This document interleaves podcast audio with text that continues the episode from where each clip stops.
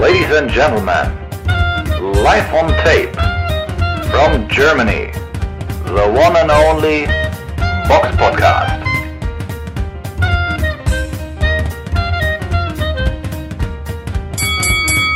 Hallo und herzlich willkommen zum Box Podcast Ausgabe 343. Es ist der 10.04.2022. Heute in der Runde mit dabei Samira. Hallo. Und ich, der Robert. Seid gegrüßt. Zur Tradition dieses Podcasts gehört, dass wir wie immer mit dem Rückblick aufs vergangene Wochenende anfangen. Der Box Podcast Rückblick aufs vergangene Wochenende.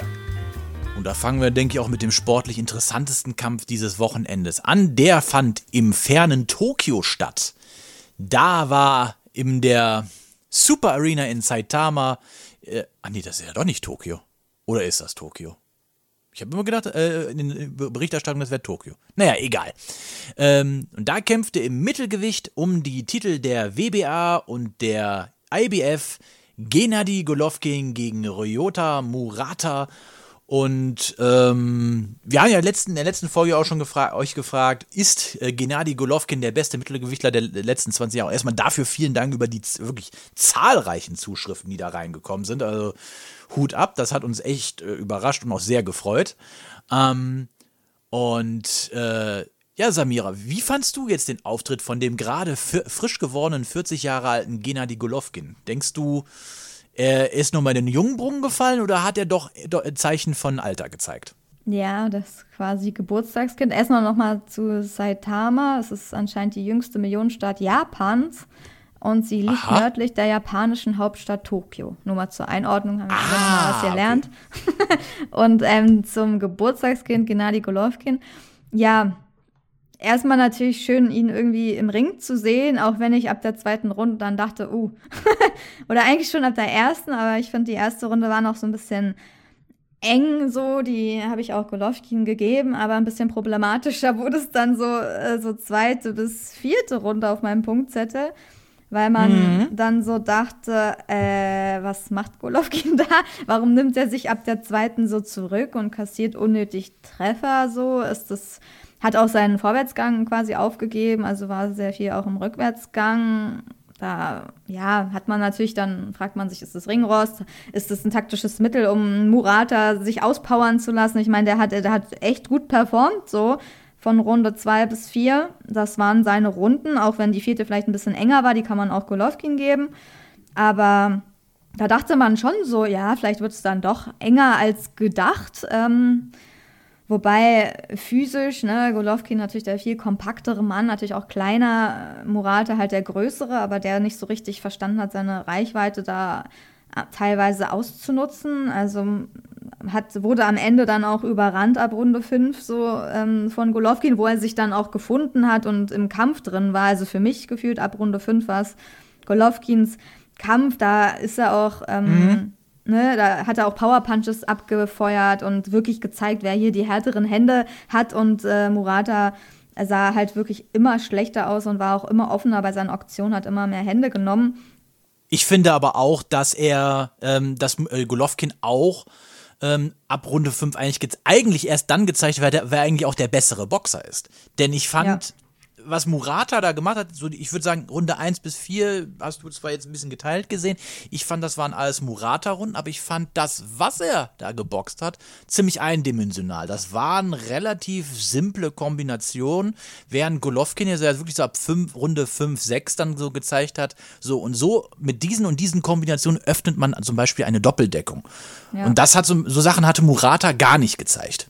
Ja, Murata ist sehr gut zum Körper gegangen, fand ich. Also der hat das stimmt, echt das gut stimmt. zum Körper getroffen, was man irgendwie gar nicht so dachte. Aber gerade weil er so groß ist, ne, denkt man, es ist eigentlich noch schwerer für ihn zum Körper zu gehen von einem kleineren Mann. Aber das hat er irgendwie trotzdem ab und zu echt gut ge geschafft. Äh, manchmal war es auch echt nah am Tiefschlag. Er hat auch in der sechsten Runde eine Verwarnung gegen Tiefschlag bekommen. Auch sonst war das immer so, musste man immer gucken, ob es jetzt nicht doch zu tief war.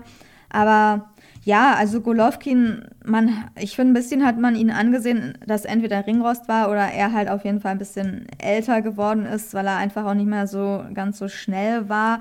Aber im Endeffekt, die letzten Runden sah er schon echt dominant aus und hatte dann auch lockere Beine, ne, in der siebten Runde, da hat er sich ganz anders bewegt. Natürlich war Murata dann auch ein anderer Kämpfer, so, weil er müde war und nicht mehr auf ihn losmarschiert ist, aber trotzdem, Golovkin hatte am Anfang auch diese Lockerheit irgendwie gefehlt und er hat ihn dann auch zermürbt, ne, war viel variabler, ja. hat Murata zermürbt und ähm, ja, hat auch ein extrem hohes Tempo eigentlich an den Tag gelegt, auch so, ne, achte Runde, was er da abgefeuert hat, da dachte man so, also das geht auf keinen Fall mehr lange.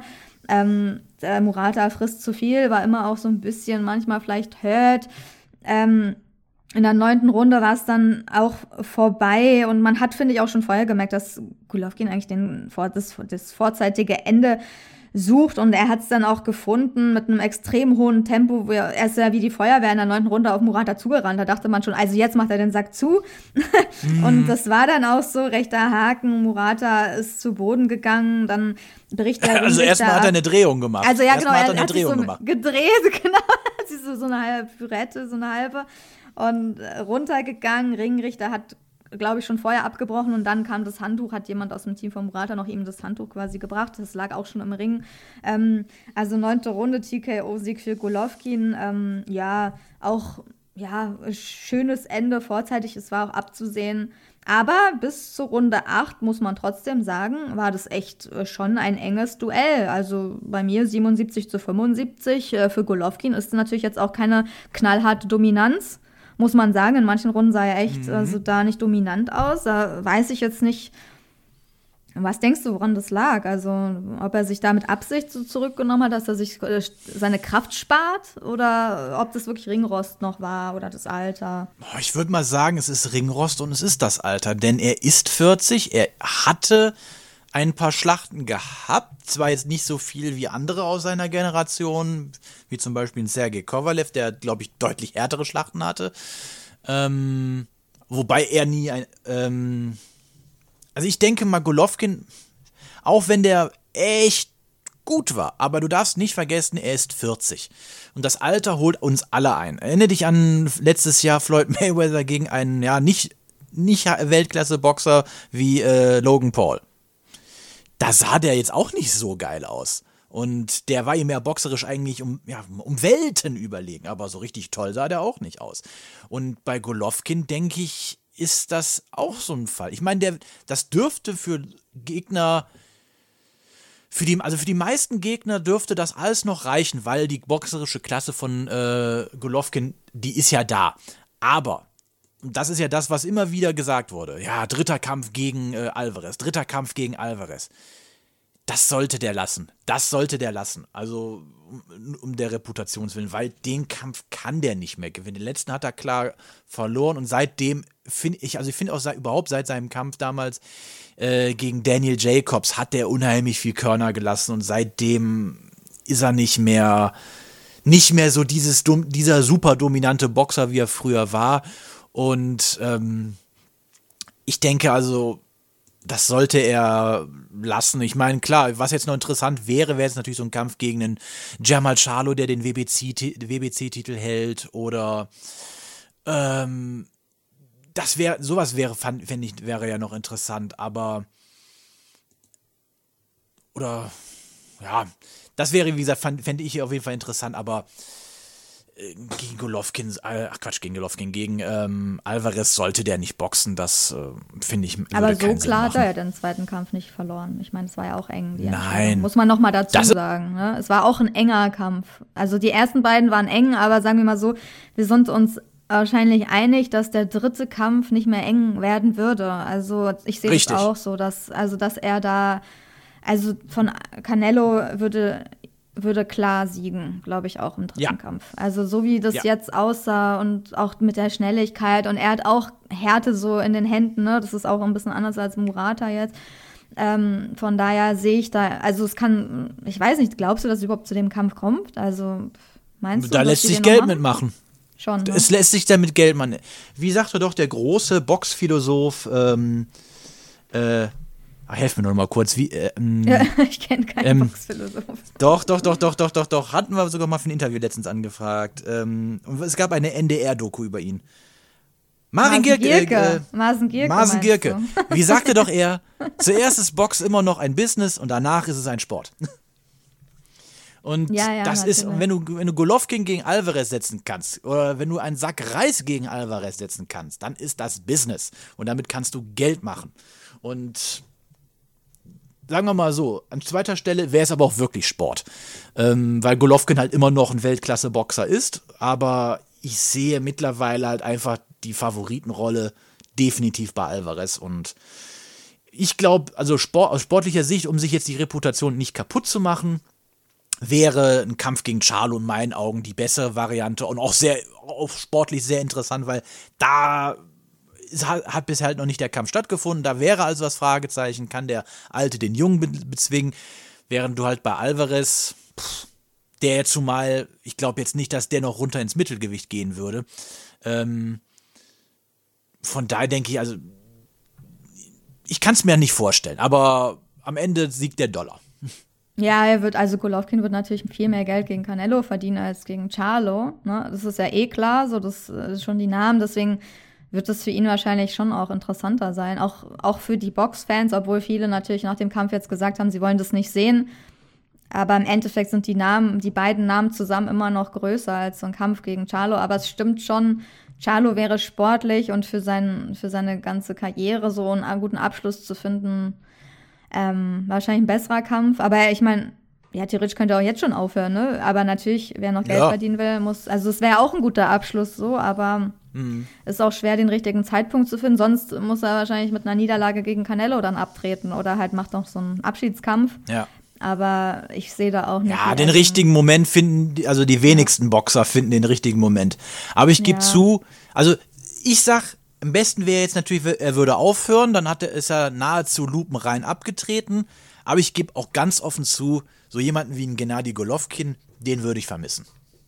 Ja, auf jeden Fall. Auf jeden Fall. Auch, ja, man sieht ihn ja trotzdem irgendwie immer noch gerne so, ne? Es ist halt Mhm. natürlich nicht mehr der ganz junge, quirlige äh, Golovkin, aber trotzdem ist es einfach ein sympathischer Boxer, der einiges drauf hat und deswegen möchte man ihn ja eigentlich auch noch länger sehen, aber ja, bei manchen Kämpfen. Alles hat seine Zeit. Ja, genau, ist halt schwierig. Aber erstmal muss Canelo ja erstmal gegen Bivol ähm, siegen, um damit überhaupt über diesen Kampf geredet werden kann gegen Golovkin, das dritte Duell. Von daher muss man erstmal abwarten, was bis da noch alles passiert. Auch ein interessanter Kampf war in den Virgin Hotels in Las Vegas, Nevada gewesen. Da war eine Showtime-Veranstaltung mit dem Hauptkampf im Superweltergewicht zwischen Erickson Lubin und Sebastian Fondora. In der letzten Folge haben wir ja schon über diesen Kampf gesprochen, über, über diese ungewöhnlichen und, äh, Unterschiede zwischen diesen beiden Boxern, die ja auf Boxrec relativ nah beieinander gerankt sind, aber mit Sebastian Fondora, einem Superweltergewichtler, der nahezu an die zwei Meter groß ist. Äh, etwas, was man ja selbst im Cruisergewicht selten bis gar nicht sieht.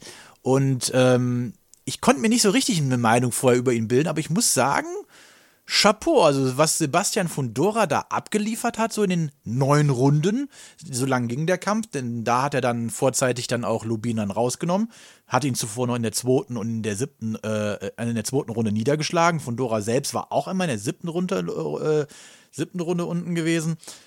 Es war schon, war schon schön anzusehen. Und da, also wenn ihr die Möglichkeit habt, äh, guckt euch den Kampf mal an. Fundora hat mir gut gefallen. Das war schön was fürs Auge gewesen. Äh, und da bin ich echt gespannt, wofür den noch die Reise hingeht. Dann war noch eine Veranstaltung zu sehen auf The Zone. Ah ja, vielleicht zu erwähnen, der, der Golovkin-Kampf war auch auf The Zone. Also das heißt, für alle die, die den Kampf noch nicht gesehen haben und ein The Zone-Abo haben, können sich den Kampf ja noch in der Wiederholung angucken. Ich glaube, eine Woche lang werden die Dinger da ja online gehalten. Und äh, eine andere Veranstaltung auf The Zone war eine Golden äh, Boy Promotion Veranstaltung von Oscar de la Hoya. Da kämpfte im Superleichtgewicht Ryan Garcia gegen Emmanuel Tagot. Äh, Im Superleichtgewicht. Garcia jetzt nach 15 Monaten ähnlich wie ähm, ähm, Golovkin jetzt auch mal wieder im Ring hatte, vorher mit psychischen Problemen äh, zu kämpfen gehabt, die er erstmal, wie man so schön sagt, auf die Reihe kriegen musste. Und ja, Garcia hat da eine Unanimous Decision über Togo eingefahren, hatte Togo in der Runde, zweiten Runde sogar mal unten gehabt, hat jede Runde gewonnen. Viele haben sich gefragt, warum hat er jetzt äh, ihn nicht K.O. geschlagen oder warum hat er nicht den K.O. gesucht oder war die Hand noch nicht richtig heil, wo zwischenzeitlich war wohl da mal eine Operation gewesen oder lag es noch daran, dass er nicht richtig eingestellt war auf den neuen Trainer. Ich glaubte, wahrscheinlich ist das alles, ist, ist, liegt die Antwort irgendwo überall dazwischen.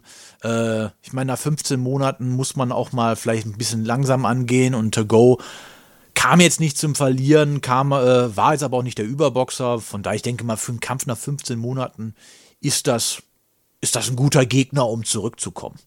Ja, die Punktrichter haben es 119, 108 zweimal gepunktet und einmal 118, 109, aber es war ja trotzdem. Also ist ja wirklich eindeutig. Eine sehr klare Sache und Tagoe, ja, da war auch so, er hatte, hat sich ein bisschen, hat viel lamentiert so im Kampf und so ein bisschen, ja, teilweise sah ein bisschen aus wie so ein Hampelmann, was sich jetzt nicht so blöd anhören soll, aber für mich, ja, so ein bisschen, ja, ist da im Ring rumgehüpft, aber die Klasse hatte, hat Ryan Garcia auf jeden Fall.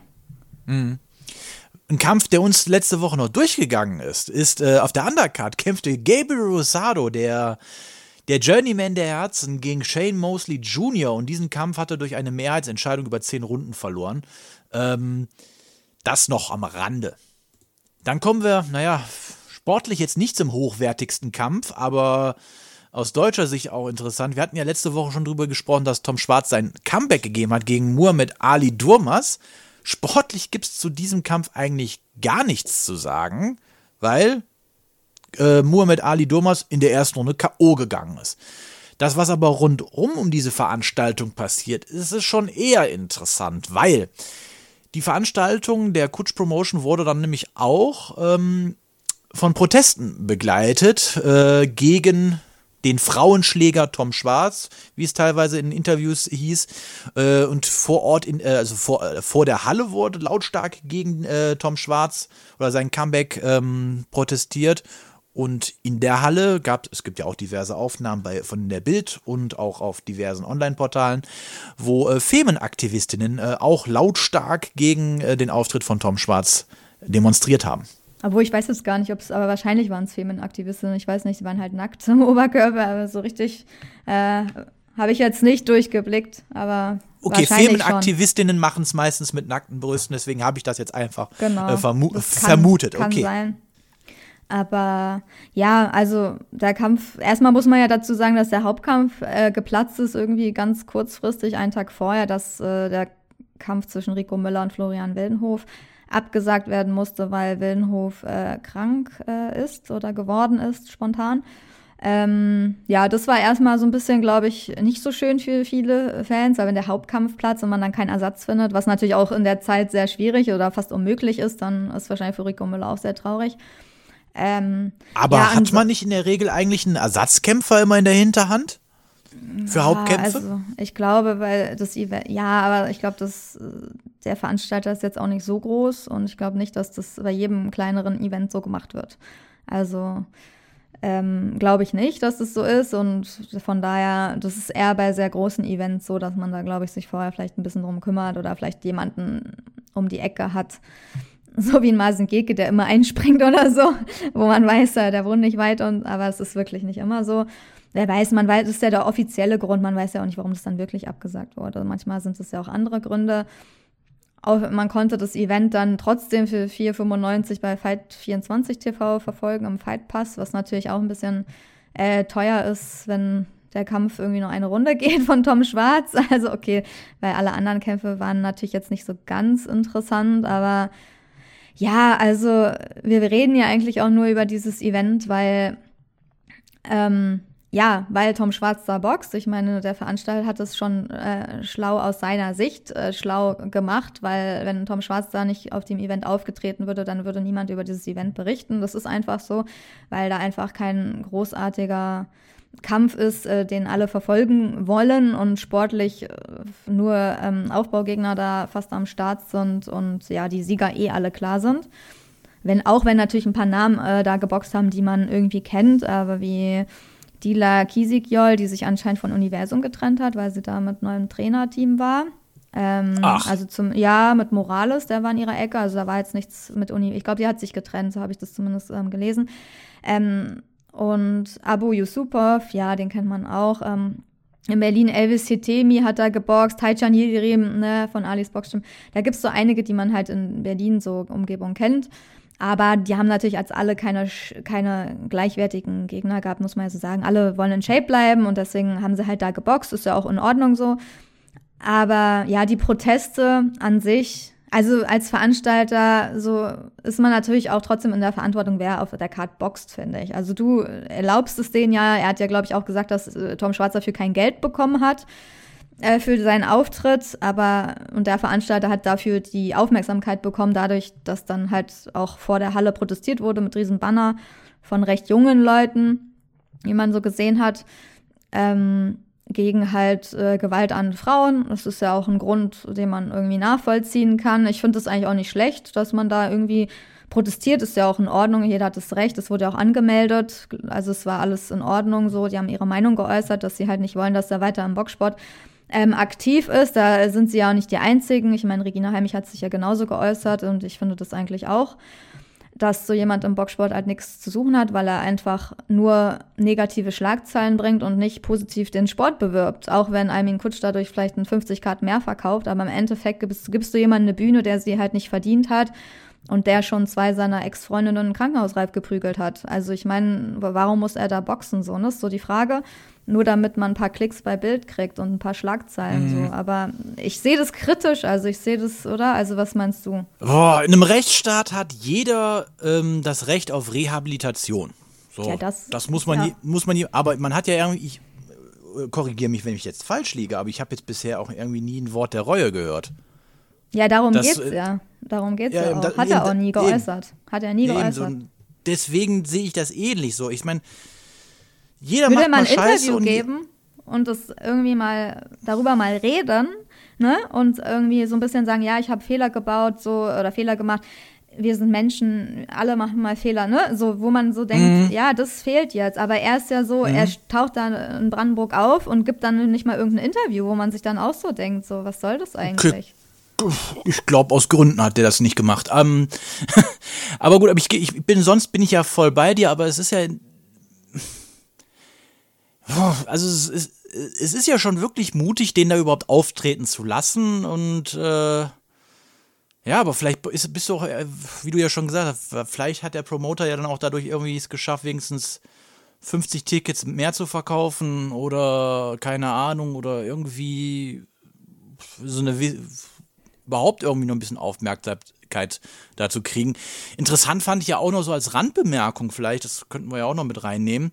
Aber dass, die Frage ähm, ist ja, tut es dem schadet es nicht dem Boxsport, wenn da über das Event nur so berichtet wird, dass ein Prügel- und Boxer, Frauenboxer überhaupt wieder in den Ring steigt und dann irgendwelche Klar äh, schadet das dem nackten Boxen. Frauen dann natürlich dann da protestieren und das dann wieder in der Bildzeitung steht. Also ich meine, das ist einfach für den gesamten Boxsport nicht gut und deswegen finde ich das halt auch nicht gut so, weil es wird Aber ja was nicht ist gerade denn fürs Boxen gut in Deutschland? Ich meine, wenn du da guckst, die, die wenigstens die, die, keine Skandale.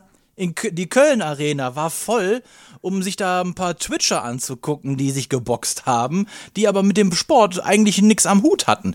Klar, ja, kannst du das kann natürlich irgendwie vergleichen, das kann man gar nicht Na, aber das ist, ja, aber das Der wirft doch, eine- ist doch genau wie Promi-Boxen. Das, Ja, das hat doch nichts mit dem. Sport zu tun. Das kann man aber so wirklich nicht vergleichen. Der eine verprügelt Frauen und kriegt da die Bühne, der an die anderen äh, boxen aus Spaß und können dadurch vielleicht ein paar Teenies für den Boxsport begeistern. Also ich finde, das kann man gar nicht vergleichen. Das sind komplett andere Sachen. Also ich meine, Ich vergleiche das ja auch nicht. Ich, ver ich vergleiche ja, das aber du ja meinst nicht. Ja, ob das gut für den Sport ist. Ich bin bei den Twitchern bin ich mir gar nicht sicher. Vielleicht ist es gut für den Sport, weil dadurch ein paar Teenies anfangen mit Boxen. Aber bei Tom Schwarz äh, glaube ich das nicht. Wenn die ihn sehen und Mhm. Nee, aussehen. das auf jeden Fall Das ist nicht. ja der, das so ein bisschen das, der Grund.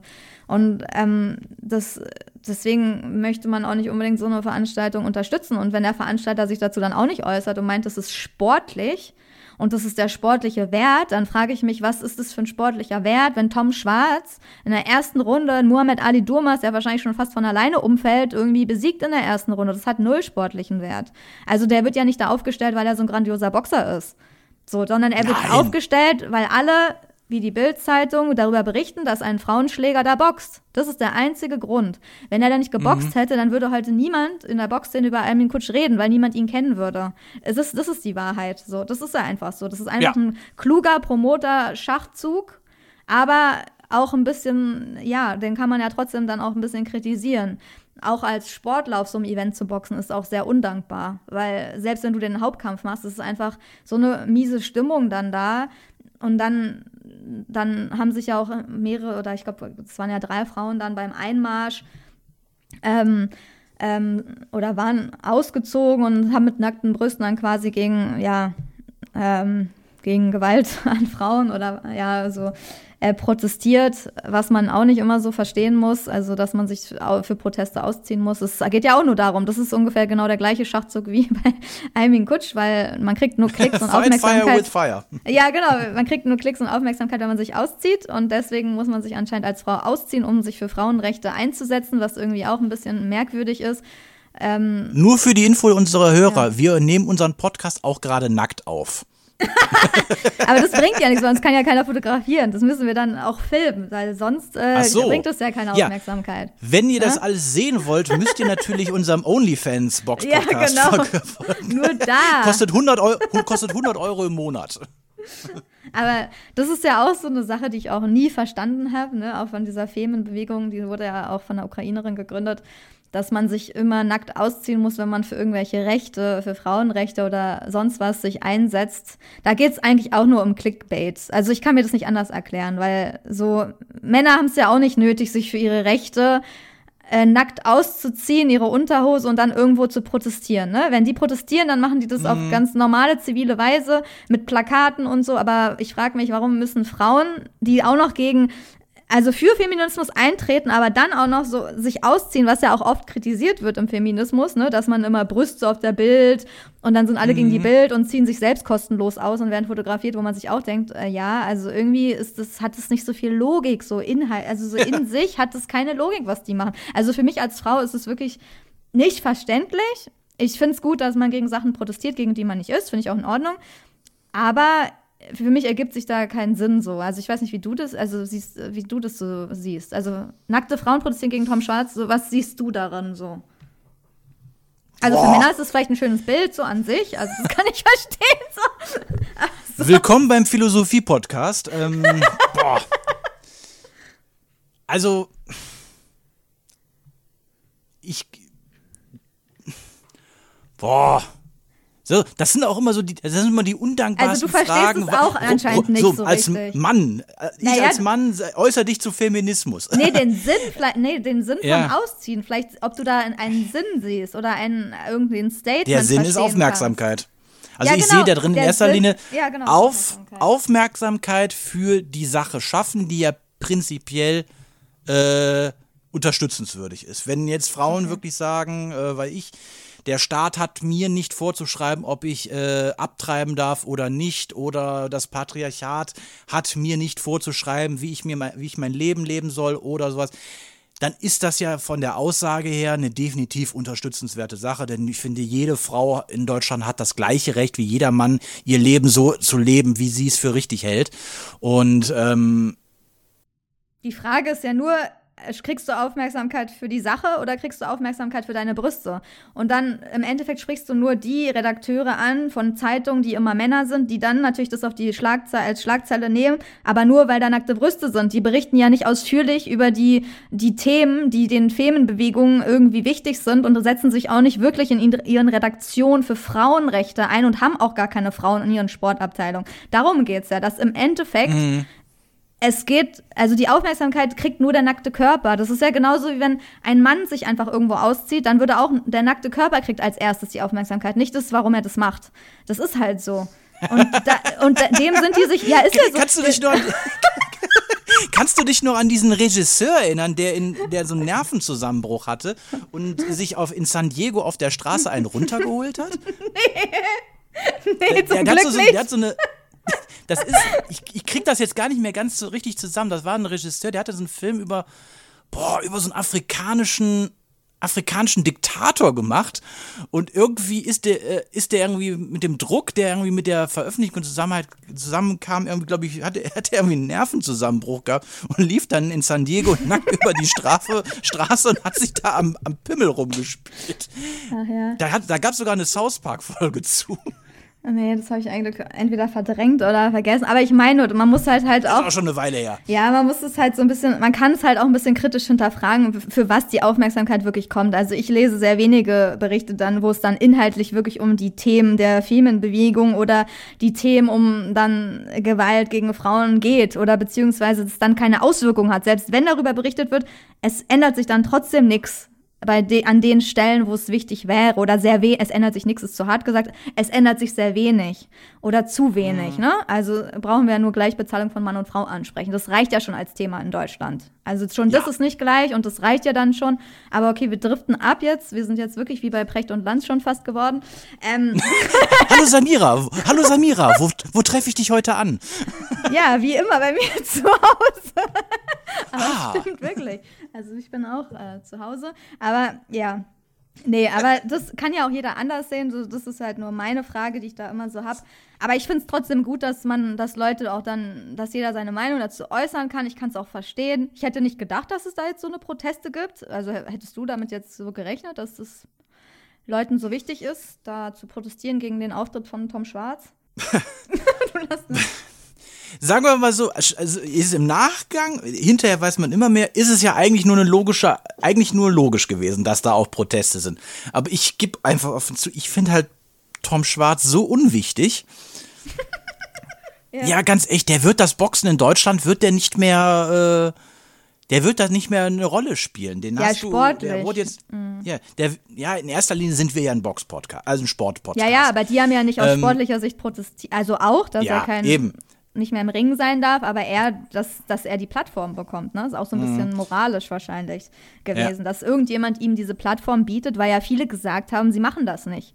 Und das war mhm. ja quasi so ein bisschen jetzt der Aufreger, dass es der erste jemand sich gefunden hat, der ihm halt trotz allem diese Plattform gibt, obwohl Tom Schwarz sich halt nie irgendwann öffentlich mal Reue irgendwie auch gezeigt hat oder sich vielleicht mal bei seinen Opfern entschuldigt hat. Und er hat ja auch vor mhm. Gericht keine richtige Strafe bekommen. Zumindest finde ich das nicht. So ein bisschen Geld zahlen. Dafür musste, müssten alle Zähne irgendwie bei Tesla da unten, glaube ich, im Unterkiefer neu ersetzt werden. Und jener, also ich finde das wirklich, also ich finde das immer noch krass. So ein dreifacher Kieferbruch und unten deine ganzen Zähne neu. Also jeder Zahn, fragt mal eure Zahnärzte, was das bedeutet. Also das ist schon richtig krass und äh, so, also es gibt auch noch einen Unterschied zwischen künstlichen Zähnen und echten Zähnen. Und dann ja. denken viele, ja, einen großen auch. Also ist nicht so, als wäre das so leicht irgendwie, ja, dann kriegt man halt mal neue schöne Zähne. Äh, ja, äh, das bedeutet schon. Trotzdem mehr, war der Kiefer gebrochen. Äh, ja, ich und mein, dreifach. Ja, vor allem Arthur Abraham, der weiß das auch. Der hat ja damals nach, gegen äh, Miranda seinen Kampf hat er ja auch. Wie oft war der Kiefer gebrochen? Ich weiß ich gar nicht. Zweimal. Zweimal. Zweimal. Auf jeden, Fall, ja. auf jeden Fall ordentlich im Bruch. Und der hat mal auch in einem Interview, was Jahre später war, gesagt, an einer Stelle auf der Lippe ist er taub. Ja, weil da halt auch mhm. Nerv, Nerv äh, beschädigt worden ist durch diesen Kieferbruch. Also das ist jetzt, äh, ich finde, dafür ist halt zweieinhalbtausend oder dreieinhalbtausend, was es gekostet hat, ja, auch nur an die Staatskasse, ne? Das war ja nicht mal Entschädigungssumme für sie, sondern das ging ja nicht mal Ach an so. sie. Ich glaube, sie hat ja nichts ja, bekommen und das ist ja wirklich richtig krass.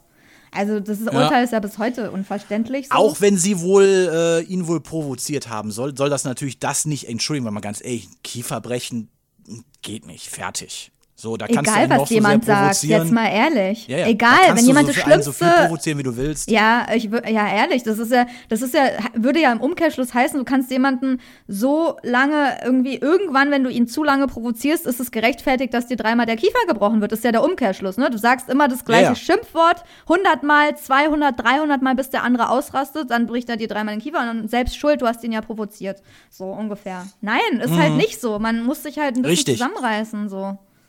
Siehe also, Drachenlord. Ja. ja, ja, den haben, der, der ist ja, ich denke, der ist ja echt das perfekte Beispiel dafür, wenn jemand einfach mal immer und immer und immer und immer, immer wieder aufs Schlimmste gereizt wird. Gut, bei dem würde ich jetzt wirklich sagen, allerdings, der wurde ja wirklich richtig gemobbt und äh, ja, sagen wir mal so, da, da ist es dann. Ja, ich meine ganz ehrlich, da war es dann, glaube ich, wirklich auch nur noch eine Frage der Zeit, bis der Typ vollkommen überschnappt. Aber das ist jetzt nochmal was. Äh, wir driften Wieder, da noch ein bisschen genau, ab. Vielleicht noch als, als Seitenbemerkung, was ich, was ich auch sehr interessant finde, ist ja, dass jetzt ähm, Tom Schwarz von Juan Pablo Hernandez trainiert wird. Was hältst du davon? ja. ja, also irgendwie, ich glaube, es war für ihn und sein Team auch nicht wirklich einfach, äh, irgendeinen Trainer zu finden, der ihn trainieren will. Weil ich meine, auch äh, Uli Wegner wurde ja dazu befragt von der Bildzeitung, ne? Der war ja auch entsetzt. Und ich meine, wer den letzten Kampf von Juan Pablo Hernandez gesehen hat, der war auch entsetzt. äh, äh, muss, muss man ja dazu sagen. Also auch ein ja total misslungenes Comeback. Der, er wirkt ein bisschen teilweise schon so, als hätte er wirklich zu viel abbekommen. Und ich denke, dass da nicht viele bereit standen, auch mit Tom Schwarz zusammenzuarbeiten und auch in der Umgebung. Die wohnen ja, glaube ich, auch ne, nicht so weit äh, voneinander entfernt, kennen sich auch. Ähm, also man nimmt schon auch viel ähm, negative Presse auf sich, ne, wenn du Tom Schwarz trainierst. Also das, glaube ich, haben auch nicht viele Bock drauf. Ich weiß jetzt auch nicht, ob das ihm viel bringt. Ich glaube, bei Tom Schwarz, der boxt so, wie er boxt. So viel kann man da wahrscheinlich eh nicht mehr verändern. Jeder weiß, der wird da auch nichts Großes mehr rausholen. Ich meine, wenn er jetzt nicht mal Geld verdient für den Kampf, Weißt du, so dann kannst du dir schon denken, was das, äh, was das wird. Der boxt da irgendwie, um noch ein bisschen irgendwo eine Rolle zu spielen, aber der verdient dann kein Geld. So, warum boxt er überhaupt noch? Also da frage ich mich, wozu hast du einen Promoter so? Oder Boxrec-Punkte. Also, ja, Boxrec-Punkte. Das heißt, die bauen ihn auf, damit er irgendwann mal dann irgendwo K.O. geschlagen wird. Wobei sich dann die Protester, Protest, äh, die ja Protestgruppen ähm, natürlich freuen würden, wahrscheinlich, wenn sie so einen Kampf mal sehen. Aber ich denke, es wird darauf hinauslaufen, dass er irgendwann einfach äh, ausgenockt wird irgendwo und dann ist die Karriere komplett over. Aber ja, also ja. bitte, da nach Tyson Fury kam ja nichts mehr. Also ja, schon das war ja zweite Runde TKO, dann Radek Varak, TKO Runde 1, dann Ilya Metsenchev. Ähm, da hat er, hat, Metsenchev hat es länger ähm, durchgestanden, sechs Runden. Und Durmas hier in der ersten Runde legt er sich dahin. Also, das sind doch Leute, also der letzte Gegner auf jeden Fall, der hat wahrscheinlich nicht einmal trainiert für den Kampf. Also, das würde ja jeder schaffen, da in der ersten Runde K.O. zu gehen. so, keine Ahnung. Ja. Ja, aber keine Ahnung wir wollen, ja. vielleicht sollten wir jetzt auch die Sache hier abschließen, bevor wir ihm jetzt noch mehr äh, Zeit widmen, als es eigentlich wert ja. ist. Ähm, ja. Ja, aber sportlich Schließen ist das nichts mehr.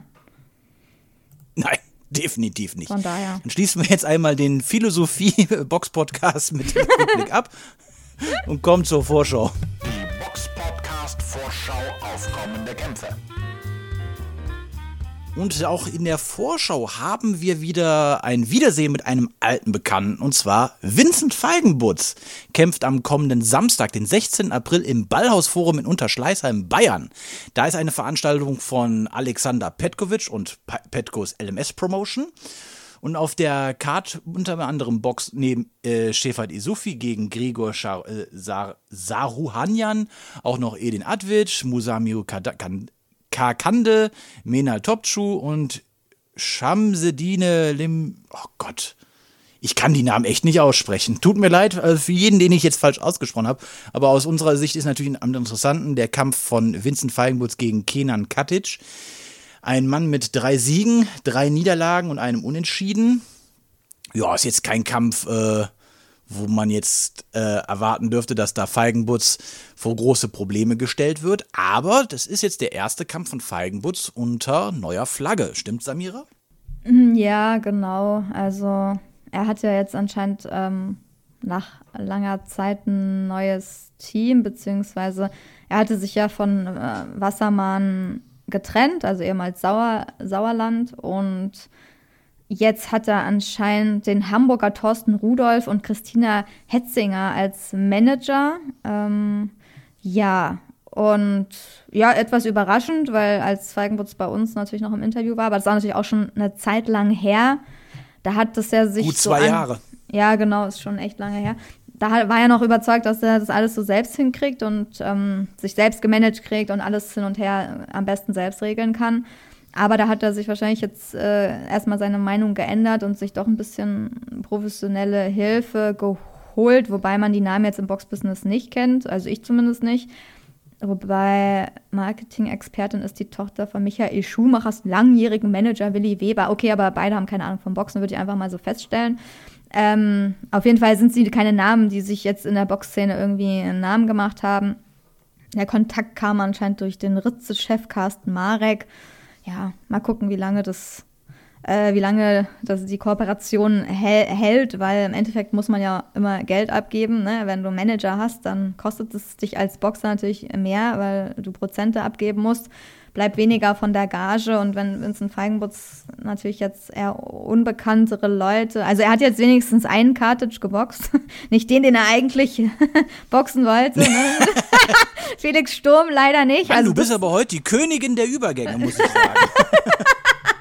ja, also Felix Sturm wäre natürlich, äh, da wäre bestimmt, äh, also auf jeden Fall mehr Aufmerksamkeit drin gewesen. Jetzt ist natürlich eher eine kleinere Veranstaltung mit äh, Kenan Kartisch, der sagt mir jetzt ehrlich gesagt auch nichts. Hat jetzt auch keinen Bombenrekord. 24 aus Bosnien und Herzegowina.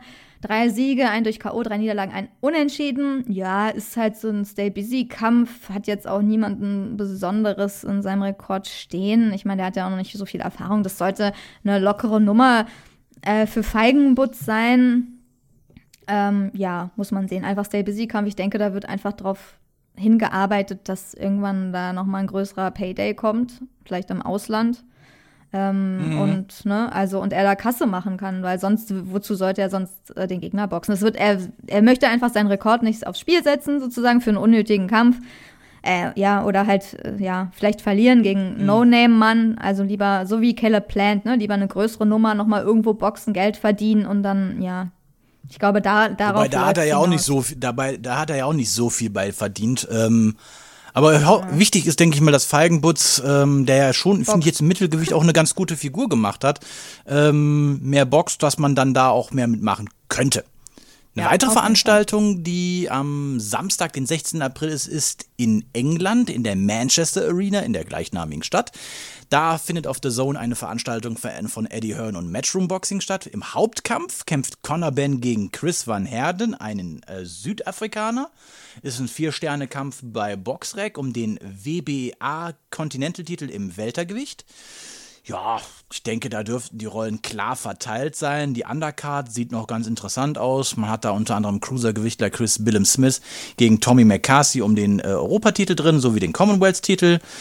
Äh, Im Superfedergewicht der Frauen ist Alicia Baumgardner gegen Edith äh, Soledad Matisse drin. Ähm, auch noch interessant, ganz weit unten, aber wahrscheinlich dann auf der Veranstaltung oder doch ganz weit oben, kämpft unter anderem mal wieder im Leichtgewicht äh, Campbell Hatton, der Sohn von Ricky Hatton, gegen Lee Cl äh, Glover. Ein Mann mit elf Siegen und neun Niederlagen, wovon fünf Niederlagen in seinen letzten Kämpfen waren.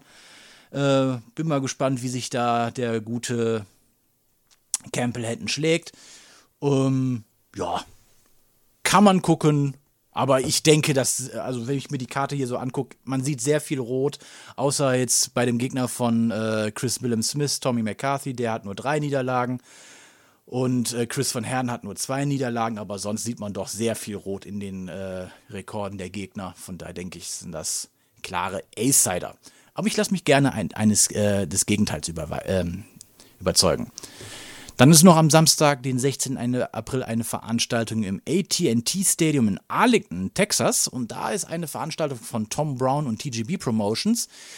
Äh, laut Boxrec wird diese Veranstaltung übertragen auf Panama Telemetro Chanel 113 äh, und da kämpft im Weltergewicht Errol Spence Jr. gegen Jordanis Ugas.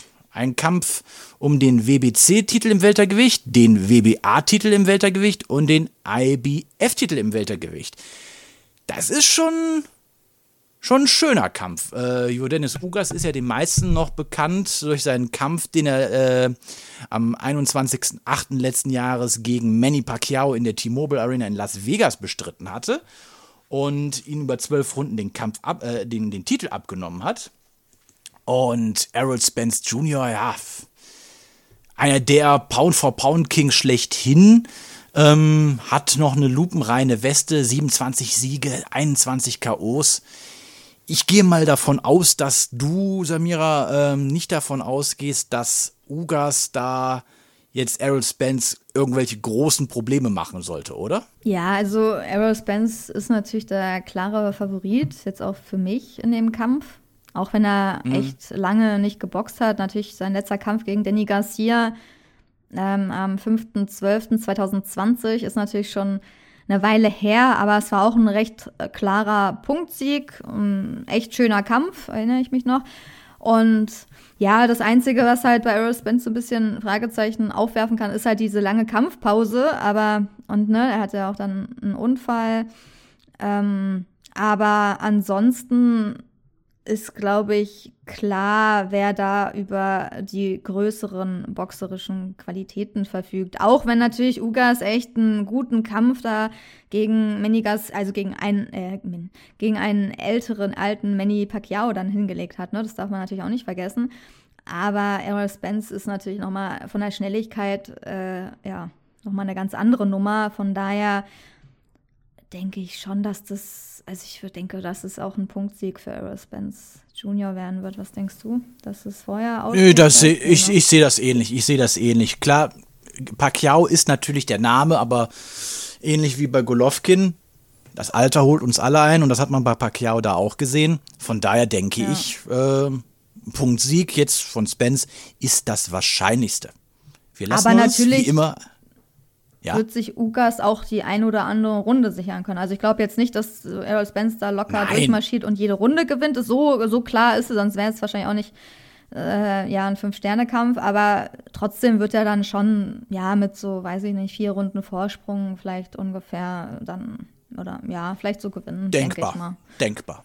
Aber geiler Kampf, also ja, die ganze Karte ist ja irgendwie total krass, wenn man sich die anguckt. Zwar kennt man jetzt viele Namen nicht, aber auch im Vorprogramm, wenn man sich anguckt, vier Sterne, fünf Sterne, ne, Cody Coley gegen Josito Lopez oder hier Ratsabev Butayev gegen Aymantas Stanionis, ist glaube ich ein Litauer, ungeschlagen. Mhm. Also beide ungeschlagen, also da sind einige Granatenkämpfe so drauf. Von Leuten, ja. die man vielleicht noch nicht kennt. Wen man vielleicht noch in Deutschland auch noch sehr gut kennt aus seiner Zeit bei Arena ist Jurokis Gamboa. Der kämpft ja auch auf der Undercard. Ja. Im Leichtgewicht gegen Isaac Cruz. Auf der B-Side dann wahrscheinlich sogar, ne? Boah. Ja. Also die ist schon nicht schlecht, die Karte. Ja, also wenn man jetzt so Fan, wenn man jetzt Fan der, der leichteren Gewichtsklassen ist, äh, ist, wird man da sehr gut bedient, denke ich. Ja, auf jeden Fall kann man sich das angucken. Also werden wahrscheinlich auch die meisten, ne? Also so eine Dreifach-Weltmeisterschaft äh, ähm, im Weltergewicht ist schon was Nettes so. Und gerade so zwei Boxer, die echt was drauf haben. Ja. Das, mm, das äh, vor allem, wenn, also Titel vereinigen sieht man ja auch nicht alle Tage, vor allem wenn es schon direkt um drei Titel geht. Ja. Gut, dann kommen wir mal zu den Hörerfragen. Die Hörer stellen Fragen und wir beantworten sie. Und da haben wir eine Frage reinbekommen von Kim Burmeister. Äh, er fragt, wie seht ihr die Perspektive von Agit Kabayel im Profiboxen, beziehungsweise was traut ihr ihm zu? Meine Sicht, Caballel hat eine mangelhafte Verteidigung und keinen Dampf in den Fäusten. Spätestens seit dem Kampf gegen den 42-jährigen Kevin Johnson muss jeder wissen, dass Caballel niemals in der Weltspitze anklopfen wird, Schrägstrich kann. In Klammer auf, das weiß auch Steinfort. Ich denke, SES e wird das Geld, was sie in Las Vegas mit Tom Schwarz verdient haben, gut, ab, gut geschmeckt haben und sie wollen mit Caballel auch, ein, auch in Moneyfights rein. Eine gute Bilanz hat er ja. Cabell wird weiterhin handverlesene Gegner boxen und auf ein Angebot auf Übersee warten, was dann die äh, Taschen von ihm und SES füllt. Gott, da ich, das ist eine Frage, also da habe ich jetzt irgendwie so ein leichtes Déjà-vu-Gefühl bei. Wir haben ja in letzter Zeit schon öfters schon, was kann Cabell denn noch leisten? Also, äh, seit dem Kampf gegen Chisora ist ja nicht mehr wirklich großartig was gekommen, dass er zu wenig Dampf, wie du sagst, in den Fäusten hat ist jetzt auch bekannt, er ist ja jetzt nicht der K.O.-Schläger. Ähm, also für die ganz, ganz, ganz oben wird es nicht reichen, weil da muss man schon mehr Schlagkraft mitbringen. Jetzt, man muss nicht der K.O.-Schläger sein, aber man muss sich Respekt verschaffen können. Und man muss jetzt, glaube ich, auch bevor wir jetzt über irgendwas mit oben mal an, mit Big Money Fights anklopfen etc., ähm, äh, bevor wir darüber sprechen, müssen wir eigentlich erstmal gucken. Ich meine, das ist ja jetzt auch schon seit gefühlt irgendwie fast einem Jahr immer im Gespräch, der Kampf zwischen ihm und Marco Huck, der ja irgendwie nie stattfindet. Ähm, ja, der wird auch nicht kommen, glaube ich nicht. Ja, also je länger es dauert, desto unwahrscheinlicher halte ich das auch, aber die, das Ding steht erstmal im Raum. So, und wer weiß, ich meine, ich glaube nicht, dass Marco Huck das schafft, weil für Marco Huck ist für mich seit 2015 ist der eigentlich für mich über dem Berg. Von daher glaube ich nicht, dass der das schafft. Aber jetzt mal rein angenommen, also die Chancen sind jetzt nicht null. Rein angenommen, äh, Marco Huck besiegt äh, Agit Kabayel. So, dann ist der, muss der sich auch erstmal wieder hinten anstellen. Und Caballel ist jetzt auch nicht für die Häufigkeit seiner Kämpfe bekannt. Er kämpft ein bis maximal zweimal im Jahr. Das ist eigentlich das, was normalerweise Weltmeister tun. Selbst ein Klitschko hat zwei bis dreimal im Jahr geboxt. Ähm also ich glaube jetzt auch nicht, dass da groß noch irgendwas Wegweisendes kommt. Nichtsdestotrotz ist Caballel einer der besten Boxer, die wir haben. Ähm ich denke aber jetzt nicht, dass da jetzt mehr als, wenn es hochkommt, ein Europatitel, mehr wird da nicht drin sein. Und wenn es um einen Kampf gegen einen Weltmeister gehen sollte oder einem Top-Aspiranten aus England, da wird er den kürzeren ziehen, denke ich. Ja, man muss ja auch nicht bei jedem deutschen Boxer immer den Vergleich natürlich immer mit den äh, Weltbesten machen. Also es ist natürlich dann manchmal auch ein bisschen schwierig. Es, äh, in Deutschland ist er auf Nummer 1 gerankt, das ist ja dann auch schon mal was so. Natürlich boxt er viel zu selten. Den Kampf gegen Marco kann man eigentlich schon vergessen. Also ich sage das einfach mal so. Ähm, die werden sich nicht einig und ähm, da spielt Geld eine große Rolle. Und das, also ich glaube nicht, dass das noch kommt, weil sonst wäre das, wäre das schon angekündigt und umso mehr Zeit vergeht, umso mehr ähm, umso schlechter wird's auch für Hook so, weil er immer mehr raus ist. Und ich glaube auch nicht, dass er da noch so viel Ambition hat, da so viel Arbeit reinzustecken. Ähm, da muss schon so viel Geld gezahlt werden, was SES e nicht zahlen kann oder will wahrscheinlich, was nicht zustande kommen kann. Deswegen glaube ich, dass sie sich nicht einig werden. Ähm, deswegen soll, muss Agit Kabayel dann halt demnächst mal jemand anderes boxen. Sein letzter Kampf am 5.6.2021, also langsam auch fast dann ein Jahr her. Also ich bin immer noch dafür, dass er gegen Tom Schwarz boxt. so, also keine Ahnung, wenn man Tom Schwarz noch mal im Ring sehen will. Aber ja, ansonsten, natürlich wird SES e das wahrscheinlich so machen, wie sie es mit Schwarz gemacht haben, weil man so halt das meiste Geld verdient. Ne? Also natürlich irgendwo dann, er ist gut gerankt, er ist in, in der Welt an Position 20, das ist ja echt äh, eine echt gute Position schon. Und ja. da kannst du natürlich irgendwann irgendwie vielleicht irgendwas rausholen, wo du echt gut bezahlt wirst und darauf, darauf spekulieren bestimmt alle. Und ja, und das wird das Ziel sein, weil ich meine, in Deutschland gibt es halt nicht mehr viele, gegen die er da boxen kann. Und zweitens bringt es halt wenig Geld. So hinter ihm ist Christian Hammer ge gerankt bei Boxrec. Danach kommt schon Tom Schwarz, danach Hussein Mohamed, Erkan Tepa. Ja, ein paar Namen kennt man dann noch. Klar, gegen, gegen Hammer würde ich den mal gerne sehen, weil mhm. Hammer ist ja auch so ein Stinker, der einen nicht gut aussehen lässt. Ja, Hammer könnte man natürlich auch machen. Also, das ist äh, auch ein Kampf. Aber ja, die ist dann natürlich auch immer ein bisschen gefährlich. Ne? Dann kannst du, wenn er dann eine Niederlage hat, dann kannst du halt wieder schwerer dann ans Ausland verkaufen, ne? wenn der Rekord dann ja. ein bisschen kaputt gemacht wird. Von jemandem, der vielleicht jetzt nicht äh, ja, ganz, ganz oben steht. Ähm, ja, von daher, also mal schauen. Ich denke, wir werden demnächst bestimmt was hören, dass er wieder in dem, im Ring steht. Zumindest hoffe ich das. Und es wird ja langsam Zeit. Und jetzt veranstalten ja auch alle wieder ein bisschen mehr. SES e wird auch schon wieder was planen. Und ja, natürlich kann man sich für Caballel nur wünschen, dass er halt öfter mal im Ring steht. Ich weiß nicht, ob das alles immer nur an Verletzungen und so liegt, aber ist auf jeden Fall nicht förderlich, ja. Dann kommen wir noch abschließend zu den Nachrichten. Die Box Podcast Nachrichten.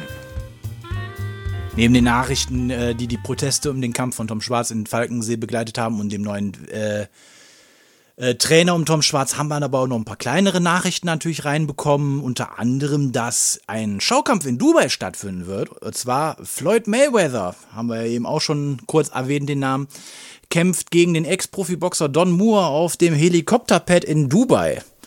Ja. Kennt man jetzt nicht so jetzt den Gegner, ne? Nee, aber jetzt mal, jetzt mal ganz ehrlich, jetzt aber mal ganz, ganz ehrlich mal grob mal gegengefragt wen interessiert das? Weil da sehe ich jetzt irgendwie, also klar, das ist jetzt natürlich nur ein Schaukampf, aber ein Schaukampf muss ja in irgendeiner irgendwie jetzt, äh, in irgendeiner Form muss er mich ja interessieren können. Und ich sehe da ehrlich, ehrlich gesagt null äh, äh, drin. Warum soll der mich interessieren? Wenn der jetzt gegen, weil ich, gegen irgendeine Internetpersönlichkeit kämpft, die Millionen Follower hat auf, äh, bei, auf YouTube, kann ich verstehen. Wenn der in Japan gegen einen Kickbox, äh, oder was, Kickbox-Weltmeister? Und der da ein Superstar ist, boxt, kann ich verstehen. Aber warum kämpft der in Dubai auf einem Helikopterpad gegen einen Ex-Profi-Boxer, den keiner kennt? Na, Oder der jetzt nicht so bekannt ist. Wen interessiert das? Ja, also ich glaube, Mayweather zieht schon alleine, weil das er überhaupt da ist, genug Leute an, weil einfach alle Mayweather-Fans es einfach gut finden. Ich glaube, das darf man nicht unterschätzen. Ich meine, er ist immer noch der größte Name, mit dem es im Boxen gibt. Ähm, viele gehen dahin, um ihn einfach mal zu sehen, glaube ich. Also da kommt es, glaube ich, gar nicht so auf den Kampf drauf an. Ähm, und ja, es wird ja auch so ein bisschen, oder es wurde ja auch ein bisschen geschrieben, dass, dass das so ein Boxkumpel von ihm ist und er ihn finanziell sozusagen unter die Arme greifen will, ist ja irgendwie auch eine noble Tat dann und wahrscheinlich, der verdient natürlich dann wahrscheinlich auch nicht so viel, wie andere verdienen würden, aber schon genug. Und ja, das soll der Höhepunkt des Events The Global Titans Fight Series bilden, was als Pay-Per-View ähm, weltweit übertragen wird und ja, da soll auch UFC-Star Anderson Silva und Ex-Box-Champion Badu Jack zum Einsatz kommen. Also sind alle so ein bisschen, ja, da kommen halt so ein paar Namen, die man kennt, ne? Die treten dann da auf und das ist dann das Event. Also ich glaube, das, das muss jetzt, es geht eher um die Namen, die da auftreten und jetzt nicht wirklich um die Kämpfe. Und ich glaube, so Weltstars, ich meine, das ist egal, gegen wen die da. Natürlich ist es jetzt nicht so interessant, aber ich kannte die anderen jetzt auch nicht alle. Und von daher, man geht da dann eh wegen Mayweather hin und nicht unbedingt wegen den Gegnern. Oder von daher, also ist ja eigentlich auch ein netter Move, muss man mal sagen. Also wenn man es aus einer anderen Perspektive sich anguckt, so ein Boxkumpel mal Geld zu verschaffen, so, ist eigentlich auch cool so, oder? Also wenn man denkt, der hat finanzielle Probleme oder so, mit dem, den kenne ich früher vom Boxen und so, er hat nie gut Geld verdient, hat, hat keinen besonderen, irgendwie krassen Kampfrekord oder halt nicht so viel gekämpft äh, weiß ich nicht, finde ich jetzt auch irgendwie ganz nett von Mayweather, wenn ich das so sage, oder? Also keine Ahnung. Ist halt nicht ja, sportlich, so, so, ist halt so, eine Show, ist eine Show. So, so kann man es natürlich auch sehen. Wenn wir mal was Positives darüber sagen wollen. Ja, genau. Wir haben ja schon heute so viel Negatives, oder ich habe schon so viel hm. Negatives gesagt. Ja, aber okay, dann kommen wir mal zu einem, von dem einen äh, Weltstar zu einem anderen Weltstar. Jedenfalls in Göppingen ist er ein Weltstar, Firat Aslan. Ähm, Firat Aslan wurde jüngst in einem äh, Interview erwähnt, dass BDB-Präsident äh, Thomas Pütz Stefan Müller von Fight Promoter TV äh, bei YouTube gegeben hat. Äh, Stefan Müller war ja vor kurzem auch bei uns äh, im Podcast zum Interview gewesen. Schöne Grüße erstmal auch an dieser Stelle. Und ähm, Thomas Pütz hat da eher so als Randbemerkung einen Kommentar gelassen, der aber interessant war. Und der lautete wie, Samira? Ja, dass, Firat, dass er mit Firat Aslan telefoniert hatte und dass er noch einen Kampf machen will und danach am Ende des Jahres seine Karriere beenden möchte. Ähm, aber er möchte, also Aslan möchte den Boxen weiter erhalten bleiben und die Jugend fördern. Also das ist schon mal ja eine Ansage, dass dass Firat Aslan also demnächst ähm, dann abtritt, wahrscheinlich einen Abschiedskampf hat, ist auf jeden Fall eine News. Und sonst war das Interview auch also ganz interessant, sagen wir mal so. Manche Sachen kannte man natürlich schon, ne, die Pitts dann schon vorher irgendwie erwähnt hat. Aber was ich auch noch ganz interessant war, fand, war, dass er gesagt hat, dass der BDB eigentlich nur vier feste Mitarbeiter hat und sonst äh, nur Freischaffende, was ja auch echt wenig ist, wenn man sich das mal für den Boxverband ne, so in Deutschland mhm. anguckt. Vier feste Mitarbeiter ist echt wenig. Also da gibt es bestimmt sehr viel Arbeit, würde ich mal sagen, mit vielen Kämpfen, für die man da verantwortlich ist. Ja, und ansonsten viele Sachen hat er auch kritisiert, die wir eigentlich auch oft kritisieren, ne? dass wenig, äh, wenig in den Aufbau in Deutschland investiert wird in, und ansonsten. Ja, aber er weist ja auch dann schon wieder so, aber das ist die Arbeit mhm. der Promoter, nicht des Verbandes. Ja, ja, genau. Denke, ja, aber du bist der Verband, du gibst die Regeln vor. Ja, die Regeln schon, aber das Geld muss natürlich von anderen kommen. Ne? Und naja. wenn die das nicht investieren, dann kann er da halt auch nichts machen. Das stimmt schon. Also er kann natürlich seine Regeln verändern oder sie können da abstimmen. So für bestimmte Regeln kann man bestimmt verbessern. Zum Beispiel, ja, also auch mit Tom Schwarz zum Beispiel, dass so Leute vielleicht nicht mehr einen Ring, eine Plattform bekommen, könnte man schon ändern, wenn man das wollen würde. Aber ja, ansonsten fand ich auch noch was ich interessant fand, war noch, dass er glaubt, dass man in Deutschland wieder an die guten Zeiten anknüpfen werden wird. Also das ist sehr optimistisch, aber das ist natürlich eine Hoffnung, die man wahrscheinlich hat, wenn man WDB-Präsident ist. Was natürlich echt schwierig vorstellbar ist, wenn man sich so die Zeit anguckt. Er meint, es geht immer so auf und ab, es gibt immer so Wellen, aber der Abwärtstrend ist natürlich jetzt schon echt lang. Ähm, Finde ich auch. Also muss man sagen, ne, da ist schon gefühlt Ewigkeiten her so. Und dass er auch wichtig findet, dass zum Beispiel die Zuschauer nicht verarscht werden. Also eigentlich sagt er echt viele Sachen, die wir, wo wir uns echt einig wären. Also ich fand auch, dass Thomas Pizzer recht sympathisch rüberkam. Also muss ich echt sagen. Ich finde in dem Interview kam er, also das ist jetzt nur meine persönliche Meinung, Robert kann ja auch dazu gleich noch was sagen, wie du das so fandest. Ansonsten hat er, ist er natürlich nochmal auf den Kampf zwischen Bösel und äh, Krasnitschi eingegangen ähm, und hat äh, ja nochmal auf die Perspektiven der Punktrichter ne, hingewiesen, dass dadurch, dass sie natürlich an verschiedenen Ecken sitzen, dass sie, dass die natürlich verschiedene Sachen sehen und deswegen eigentlich generell die Punktzettel anders sein können. Das war so, das kann man ja auch irgendwie nachvollziehen. Ja, jeder, der bei einem Boxkampf in der Halle war, wird ja schon, nimmt ja schon allein schon durch die Stimmung auch genau. ganz anders ein Kampf wahr. Genau, das ist ja schon so. Nur was, ich glaube halt auch, dass selbst wenn alle auf der gleichen Seite sitzen würden, dass das trotzdem natürlich auch verschiedene Punktzettel sein würden. Also ich glaube nicht, dass mhm. die dann gleich wären. Also das ist halt so eine Frage, das hat ja auch mit dem Punktsystem zu tun, ne? dass man das entweder vielleicht mal überdenkt und er hat auch ganz klar ähm, gesagt, dass man das ganze Punktsystem auch in Frage stellen könnte, weil er hat auch darauf hingewiesen, es gibt halt wirklich, es ist teilweise wirklich ein bisschen ungerecht. Jede Runde wird ja neu gewertet von null. Mhm. Und dass natürlich enge Runden, die dann 10 zu 9 sind, also der bessere kriegt 10, der unterlegene kriegt 9, dass die mhm. natürlich gleich gewertet werden wie klare Runden. 10 zu 9, mhm. wenn einer den anderen halt so fast K.O. schlägt, ne? Und klar dominiert, ja, ja. kriegt er leider auch nur 10 zu 9, also nur 10 Punkte. Und das ist halt echt irgendwie ungerecht. Also da muss man sagen, und deswegen meinte er auch, dass er seinen Punktrichtern rät, er 10 zu 10 zu punkten, was ich auch oft mache wenn es halt, wenn es nicht ganz klar ist, wenn es so eine richtig enge Runde ist, weil dann das Ergebnis am Ende ein bisschen gerechter ist, aber die Weltverbände das anscheinend nicht so gerne sehen, dass man unentschieden wertet. Aber ich finde das eigentlich wirklich auch gerechter und ich finde es auch korrekt, dass man das so macht, weil sonst wird es, verzerrt es irgendwie so wirklich das ganze Bild vom Kampfverlauf und er meinte noch, dass er ganz emotionslos ist, also bei Böse und Krasnitschi, dass es für ihn egal war eigentlich, wer da gewinnt. Ähm, er findet, dass Bösel den zweiten Kampf eng gewonnen hat. Ich glaube, da geht er auch mit Tobias Drews äh, in eine Richtung.